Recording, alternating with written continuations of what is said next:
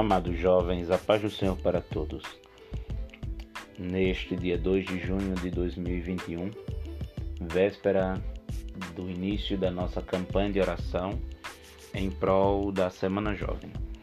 Deixaremos a partir de amanhã, ou caso você escute na manhã de quinta, né? A partir de hoje, no início dos 10 dias ininterruptos de oração.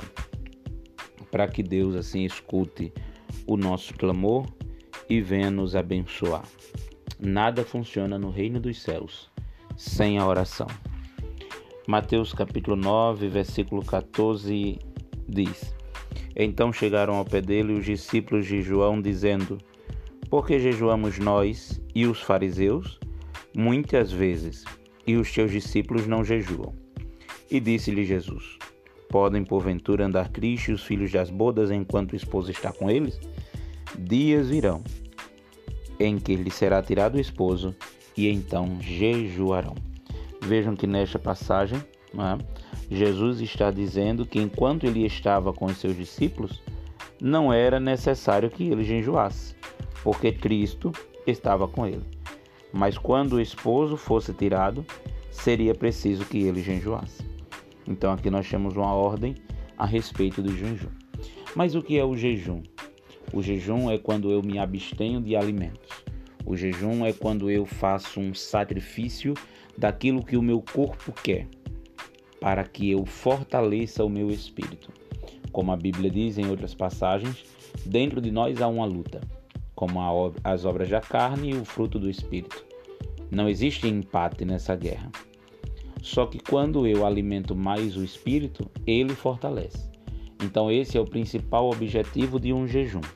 Nós buscarmos ao Senhor para fortalecermos o nosso espírito, para que quando vier as batalhas, quando vier as lutas, quando vier as tentações, quando vier um momento de desânimo, o nosso espírito possa estar forte e assim nós alcancemos a vitória.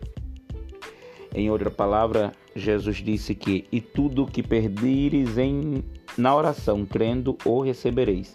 Mateus 21 e 22. Então veja que a Bíblia ela é repleta de versículos que nos apontam para a oração. Jesus ele começou o seu ministério orando. Depois que ele foi batizado por João, a Bíblia diz que ele foi levado para o Espírito para passar 40 dias de jejum e oração no deserto. Antes de Jesus chamar os seus doze discípulos, ele passou uma noite em oração. Antes de Jesus começar qualquer pregação, ele fazia uma oração. Antes de ele ressuscitar a Lázaro, ele fez uma oração. Antes de ir para a cruz, Jesus fez uma oração, a oração do Getsemane. Então veja que o ministério de Jesus foi um ministério marcado por oração. Como diz o hino da nossa harpa cristã, Jesus teve completa vitória, porque sempre viveu em oração. Muitos santos chegaram à glória sob o manto da doce oração. Então, que nós, amados, possamos assim o fazer, vivermos em oração. Amado jovem, amado adolescente, que você possa aprender o caminho da oração, o prazer de ter momentos a sós com Deus. Como é bom, como é gostoso ouvirmos a voz do nosso Pai Celestial quando dobramos os nossos joelhos, entregamos a Ele as nossas causas, ouvimos a voz do Senhor falar conosco e, ao nos levantarmos da oração, crermos que Ele ouviu e nos responderá. Amanhã, todos juntos, na congregação do Jarbas Maia, para uma manhã de jejum e oração em prol da nossa Semana Jovem, orando para que Jesus salve nosso maior objetivo, orando para que Jesus batize, renove, opere em nosso meio, nos use nos louvores, use os pregadores nas mensagens. Que Jesus abençoe o orçamento da nossa Semana Jovem. Que Jesus abençoe as apresentações que serão feitas na Semana Jovem. Que tudo o que for feito durante a Semana Jovem seja para a honra e a glória de Deus. E que Deus receba o nosso louvor e o nosso sacrifício. E se Ele receber, a prova será que Ele nos responderá com fogo do céu. Então, que amanhã nossos corações possam estar ávidos, desejantes, anelosos, buscando da parte de Deus um renovo espiritual, batismo no Espírito Santo e cremos que Deus fará maravilhas no meio de nós.